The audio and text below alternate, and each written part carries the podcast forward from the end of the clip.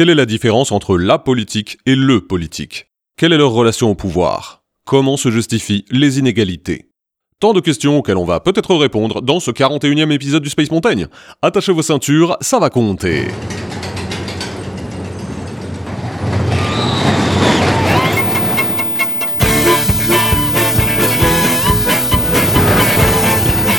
Attends, c'est une prise de tête d'un autre monde. Un autre monde.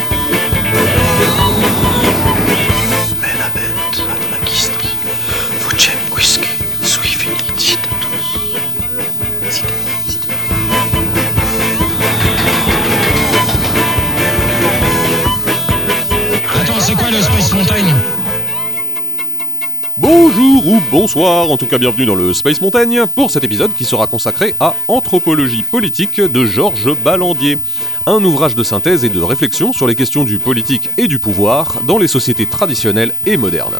Alors c'est pas un bouquin très facile d'accès, hein, donc ne vous inquiétez pas, si vous vous sentez un peu ballotté, on va faire des pauses toutes les 45 secondes. Tout de suite, premier extrait. L'anthropologie politique assure le dépassement des expériences et des doctrines politiques particulières. Elle tente à fonder une science du politique, envisageant l'homme sous la forme de l'homo politicus et recherchant les propriétés communes à toutes les organisations politiques reconnues dans leur diversité historique et géographique. Georges Ballandier, en bonhomme de synthèse, pose immédiatement ce qui va guider son bouquin. S'interroger sur le rapport du pouvoir aux structures élémentaires qui le permettent, aux stratifications sociales qui le rendent nécessaire, et aux rituels qui assurent son enracinement dans le sacré. Alors c'est un peu lourd en bouche, hein, mais on va décrypter tout ça posément. Un des buts de ce bouquin, de l'aveu de son auteur, est de présenter le travail scientifique fait par la discipline sur les sociétés hors de l'Occident, qui furent durant longtemps ignorées, hein, car jugées euh, bah, pas civilisées, hein, et donc pas dignes d'être étudiées avec autant de rigueur. Euh, il écrit d'ailleurs plus loin que euh, l'anthropologie politique s'attache à la description et à l'analyse des systèmes politiques propres aux sociétés estimées primitives ou archaïques.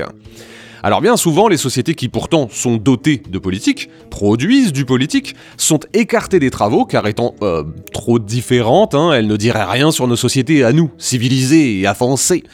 Et bien sûr, c'est un tort. Il se propose donc de mettre en lumière l'analyse de sociétés euh, américaines et africaines afin de déceler ce qu'il y a de régulier dans l'exercice du pouvoir et du politique à toutes les sociétés.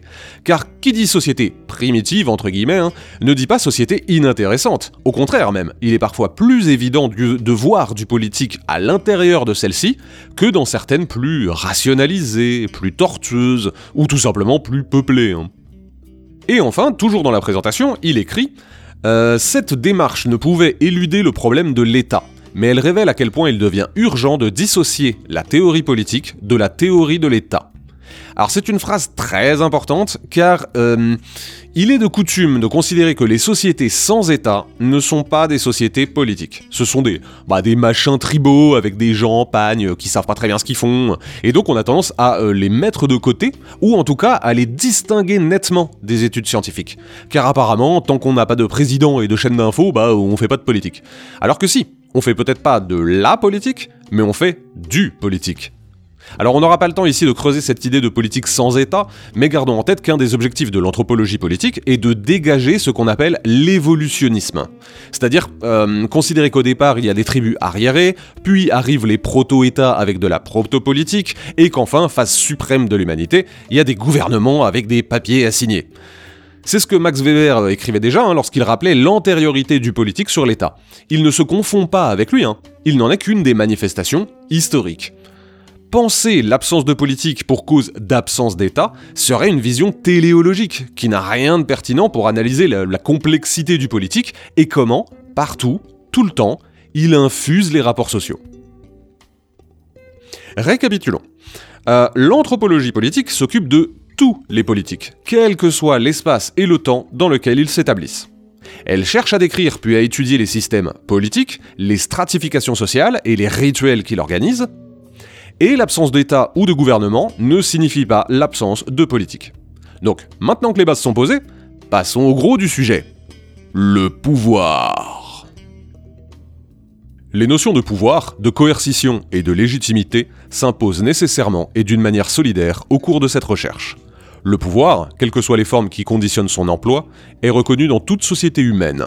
même rudimentaire. Dans la mesure où ce sont surtout ses effets qui le révèlent, il convient d'envisager ceci avant de considérer ses aspects et ses attributs. Le travail de Ballandier va donc être ici d'identifier les effets du pouvoir afin de les appliquer au pouvoir politique. Et il commence par nous rappeler quelque chose de tout simple, hein, citant l'anthropologue Lucy Mayer, il n'existe aucune société où les règles soient automatiquement respectées. Alors c'est une phrase toute simple, mais ô combien importante pour le développement à venir. En gros, il n'y a pas de société où tout le monde accepte sans rechigner l'ordre, la coutume ou la loi.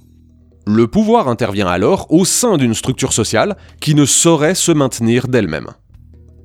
De plus, les sociétés sont en instabilité plus ou moins forte, hein, mais jamais en stabilité parfaite. Il y a une situation plutôt stable qu'il faut maintenir. Et en même temps, la société bouge, évolue, et risque donc à tout moment de se casser la gueule. hein. Il faut alors, pour le pouvoir, faire en sorte que chacun fasse ce qu'il dit qu'il faut faire, et éviter que tous ne précipitent la société dans la ruine, c'est-à-dire lutter contre l'entropie en fait. hein. Est-ce à dire que cette conservation est totale? Non, bien sûr. Comme on l'a dit, les sociétés évoluent tout le temps. Du coup, bah, c'est un autre attribut du pouvoir que d'aménager les changements nécessaires sans que ceux-ci ne contreviennent trop à ses principes fondamentaux. hein. Changer, oui, mais pas trop. Si on se résume, on peut déjà distinguer trois fonctions du pouvoir. Maintenir l'ordre, contenir l'entropie, aménager les conflits. Et ce dernier point est d'autant plus important lorsque la société s'agrandit. Bien sûr qu'il y a déjà des relations de pouvoir dans de très petits groupes, comme euh, à l'intérieur d'une famille par exemple. Mais ils deviennent encore plus criants lorsque vous rassemblez des gens différents, qui vont du même coup entrer en compétition. Et forcément, les individus vont avoir des intérêts divergents, ou alors le même intérêt mais sur, euh, sur une ressource limitée. Et du coup, il faut bien que quelqu'un se fasse l'arbitre de ces conflits, afin d'orienter les décisions de la collectivité pour établir cette espèce d'équilibre précaire qui fonde toute société.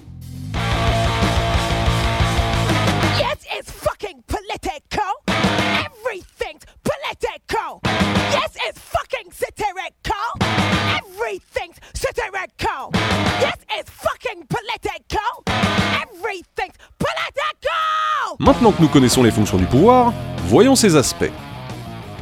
Si le pouvoir obéit à des déterminismes internes qui le révèlent en tant que nécessité à laquelle toute société se trouve soumise, il n'en apparaît pas moins comme résultant d'une nécessité externe.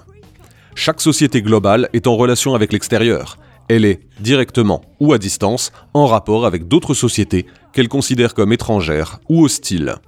Par référence à cette menace du dehors, elle est non seulement conduite à organiser sa défense et ses alliances, mais aussi à exalter son unité, sa cohésion et ses traits distinctifs. Premier aspect, l'interne et l'externe. Comme il l'écrit, les sociétés se créent autant pour elles-mêmes que contre les autres. Alors pas contre dans le sens où on va perpétuellement leur faire la guerre, hein, mais contre dans le sens où il va falloir nous distinguer de l'autre. La société va former sa propre dualité en fait, rendue obligatoire par l'altérité.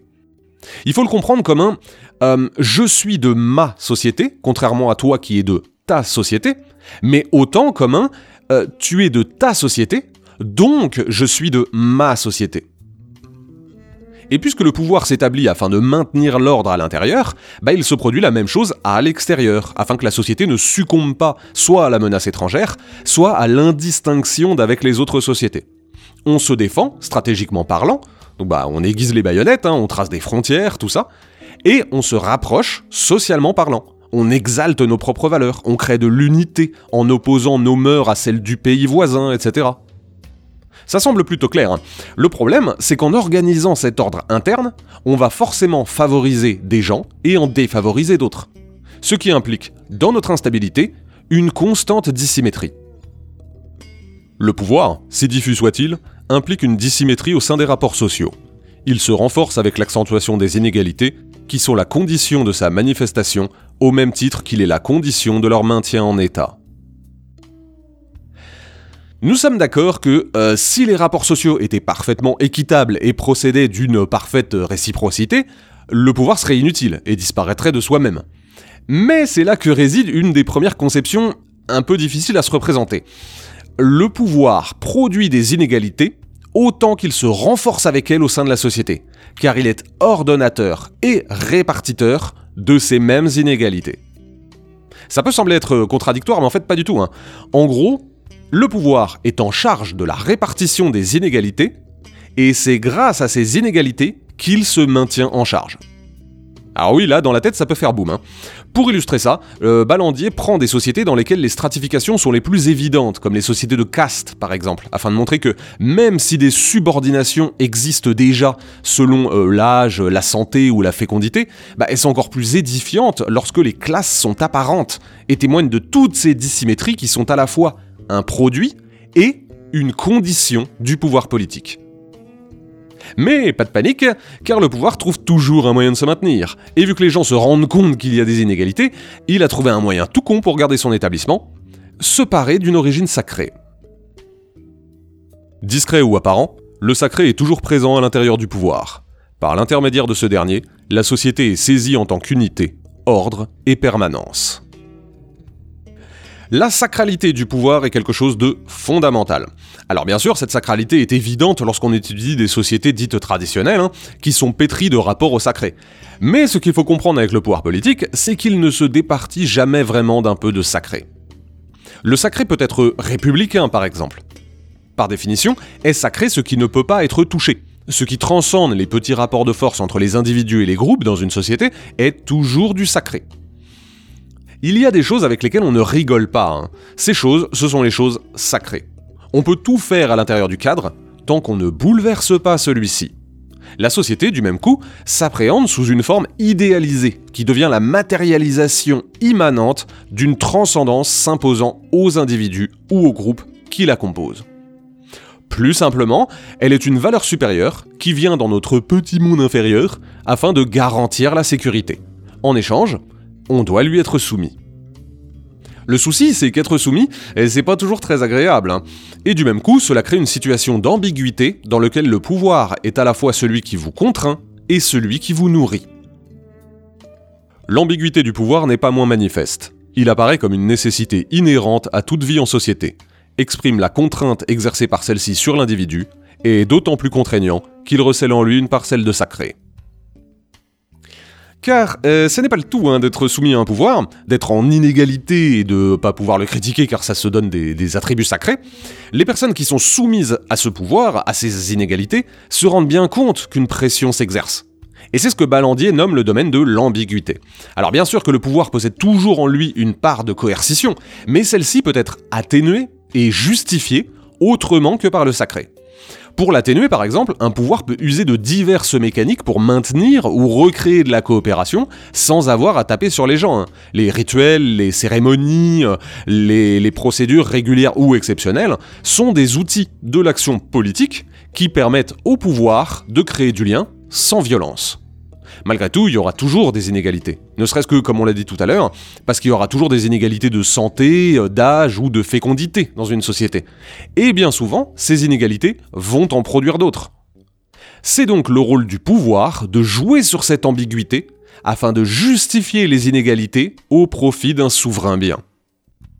C'est justement pour cela que l'ambiguïté du pouvoir tient à deux choses qui lui sont corollaires, le consentement et la légitimité. Le consentement, c'est ce qui permet au pouvoir de se maintenir malgré cette ambiguïté. Comme les individus dans la société se rendent compte des inégalités qui les traversent, bah, il faut que le pouvoir soit en capacité d'entretenir un état de sécurité et de prospérité afin de légitimer son statut. Le consentement n'est bien sûr jamais donné pour rien. Et le pouvoir étant par nature coercitif, euh, contraignant, bah, il se doit d'offrir des gages, tels que bah, la paix, la justice, des cadeaux, euh, tout ce qui sera nécessaire pour expliquer aux subordonnés qu'ils ont raison de lui accorder confiance et donc de consentir à son établissement et à son maintien. C'est de ce consentement que le pouvoir va tirer sa légitimité. Et il en a besoin, hein, car lorsque les gouvernés s'insurgent, bah, ils vacillent. Le pouvoir ne peut pas être totalement autocratique. Même en temps de paix et de prospérité, il recevra une part variable d'adhésion. Des gens seront d'accord, d'autres non. Et il doit donc naviguer entre les diverses réactions que son autorité produit. Il y aura toujours des fervents, qui sont totalement derrière lui, hein, toujours des défiants, qui tenteront de le provoquer ou de le faire changer, et souvent la plus grande partie hein, sont ceux qui soutiennent, mais sans trop d'implication, parce qu'ils sont globalement en accord avec les valeurs communes que le pouvoir prône. C'est pour ça que je vous le dis, même si j'y risque ma vie, vous les politiciens, vous êtes vraiment très très méchants.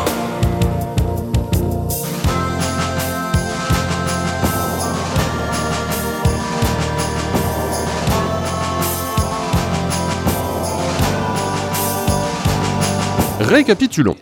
Le pouvoir politique obéit à des déterminismes internes résultant de nécessités externes.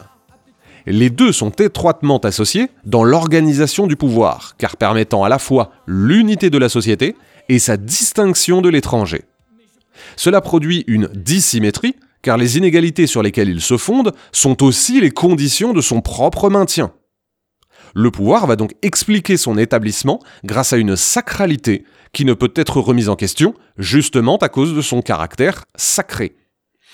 Il va justifier les inégalités produites, car étant à la fois une nécessité pour le maintien de la société et à la fois producteur des principales inégalités, il doit régler cette ambiguïté par le consentement et la légitimité qu'il tire de ses subordonnés.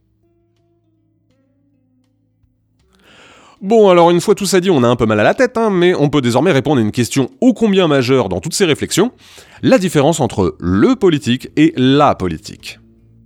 Le politique, c'est en gros tout ce qu'on vient de décrire. C'est la manière dont s'articule un paradigme social en un espace et un temps donné. Ce que la société pense d'elle-même en quelque sorte, même si elle peut très bien ne pas s'en rendre compte, hein. c'est pas parce que elle se vit ainsi qu'elle se rend compte qu'elle vit ainsi. Eh bien, la politique, c'est beaucoup plus simple c'est ce qui s'exerce à l'intérieur de ce cadre, et seulement là. On a dit tout à l'heure que la, sacralité du pouvoir était ce qui ne pouvait pas être touché, ce avec quoi on ne rigolait pas. Eh bien la politique naît à ce moment-là, lorsque le cadre est établi et que l'on est sûr que tout ce qui va s'y passer ne viendra pas le bouleverser. En l'occurrence, l'élection d'un député, c'est de la politique car cette élection s'exerce dans le cadre du politique, de la démocratie en l'occurrence. Vous avez une énorme machine qui fait tenir la société, c'est le politique, et à l'intérieur, une énorme liste de paramètres qui permettent au précédent de continuer, c'est la politique. C'est pour ça que l'expression euh, souvent utilisée comme insulte qui consiste à dire euh, vous euh, vous faites pas de la vraie politique, vous vous faites de la politique politicienne. Ça n'a pas vraiment de sens, hein, vu que c'est exactement ce à quoi sert la politique pas à réellement bouleverser les cadres, mais à faire carrière dans un système qui est voué à se perpétuer, en ne changeant que des éléments superficiels, ce qu'on a appelé tout à l'heure des aménagements de conflits. Par exemple, régler les problèmes des euh, inégalités au travail, c'est de la politique. Régler le problème de l'inégalité du travail, c'est du politique. Tant que vous ne touchez pas au sous-bassement, vous participez au système. Car en fait, pour pouvoir faire de la politique, il faut déjà être en accord avec ce qu'on entend comme étant le politique. Il faut accepter le second pour pouvoir exercer la première. C'est bien pour ça hein, que dans nos démocraties ou nos républiques, par exemple, aucun candidat ou haute fonction ne se présente en disant euh, Tiens, je vais abolir le droit de vote. Ou encore euh, Eh, euh, si on disait que les logements n'appartenaient à personne.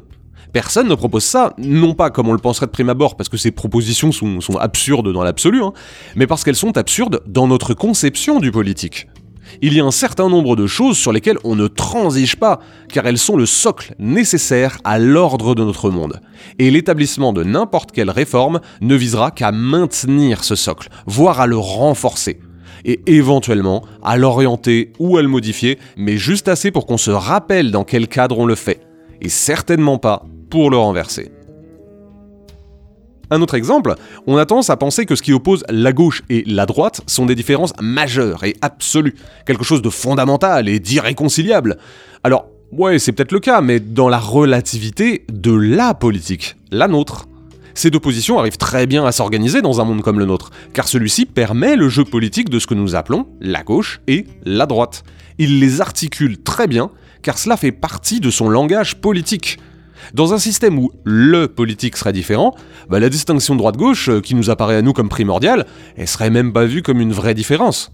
Parce que, oui, elle s'oppose sur certaines choses, mais pas sur le cadre qui les voit se perpétuer. Bon, ça c'était pour la sacralité, pour expliquer que le cadre était intouchable car il était désigné comme le garant de l'ordre, et que tout ce qui souhaitait modifier ce cadre ne pouvait être que le chaos, le sang, euh, la décadence ou ce que vous voulez. Mais il n'y a pas que la sacralité, hein. il y a l'ambiguïté et elle aussi, elle est traversée en permanence de remises en question. Comment justifier les inégalités lorsque l'on n'arrive pas à nourrir et à loger ses subordonnés? Alors, on a plein de réponses toutes faites, hein, bien sûr, à coup de mérite par exemple. Mais pour mériter, il faut travailler. Alors comment justifier les inégalités lorsque l'on n'arrive pas à proposer de quoi travailler pour nourrir et loger ses subordonnés? Bon, on pourrait multiplier les exemples encore longtemps, hein, mais c'est pas le propos. Simplement pour dire que c'est là que l'ambiguïté est la plus déterminante. C'est bien hein, de se donner des raisons de détenir le pouvoir, mais lorsque la situation des gens vivant sur le territoire n'est pas améliorée par votre office, euh, il devient difficile de justifier votre position. Hein. C'est ainsi qu'on crée des insurrections, des révoltes, des révolutions. Malgré tout, une révolution, historiquement, c'est un état d'exception. La plupart du temps, l'ordre interne-externe est assez convaincant pour que nous ayons l'impression qu'il faut respecter les règles du jeu, l'ordre du monde. Et on vient de le dire, un brusque renversement, c'est affreux, ça fait peur, c'est synonyme de, massacre et de rapine. Alors il vaut mieux, pour être tous rassurés, jouer le jeu de l'élection. Plutôt que de se plaindre de ne pas pouvoir se nourrir ou se loger, ben on va dire qu'un autre dirigeant au pouvoir serait capable, lui, de changer les choses. Alors c'est moins flamboyant que la révolte, hein, mais soyons honnêtes, c'est moins sanglant aussi. Et euh, je terminerai par citer une dernière fois Ballandier. Lorsque euh, les inégalités ne sont plus justifiées et que la contestation devient trop forte, il est des sociétés qui ont établi des, garde-fous, parfois mortifères d'ailleurs, hein, afin de renverser un pouvoir qui ne saurait plus justifier les inégalités qu'il produit. Ceci se passe lors de euh, rituels appropriés, à l'avance déterminés, que l'anthropologue Max Gluckman nomme des rituels de rébellion. Ce qui peut paraître contradictoire, hein, étant donné que ben, le rituel n'est pas rebelle, au contraire. Le rituel est inscrit dans un cadre donné et partagé. Mais il existe un moyen de contester le dirigeant, qui peut aller jusqu'à le tuer, et qui est inscrit dans les normes de la société même. En l'espèce, le système de pouvoir politique est si fort qu'il met en scène sa propre contestation, afin d'être sûr que s'il devait être renversé, ce qui viendrait après lui serait identique. Car, comme l'écrit Ballandier, la ruse suprême du pouvoir est de se contester, rituellement, pour mieux se consolider, effectivement. Conclusion. Le pouvoir politique est inhérent à toute société, petite ou grande, avec ou sans État, et prend bien des formes selon les espaces et les temps. Mais ce que toutes ces formes du pouvoir ont en commun est une triple qualification. Maintenir son ordre, contenir l'entropie, aménager les conflits. Cela guide la manière dont elles conçoivent leur déterminisme à l'intérieur comme à l'extérieur, la manière dont elles répartissent les inégalités et la manière qu'elles vont avoir de les justifier afin d'en tirer leur légitimité. Une fois cette organisation du pouvoir déterminée et acceptée, la politique vient ensuite s'appliquer, permettant la régulation de la compétition, tout en renforçant son pouvoir dans la stricte application de l'ordre. Merci à toutes et à tous pour votre oreille attentive, ou vos oreilles attentives si vous en avez deux. C'était le 41e épisode du Space Mountain consacré à Anthropologie politique de Georges Ballandier. En attendant le prochain, n'hésitez pas à réécouter les précédents épisodes, ils permettent de mettre des pensées en ordre, tout en se vautrant dans l'entropie. Je vous retrouve très vite.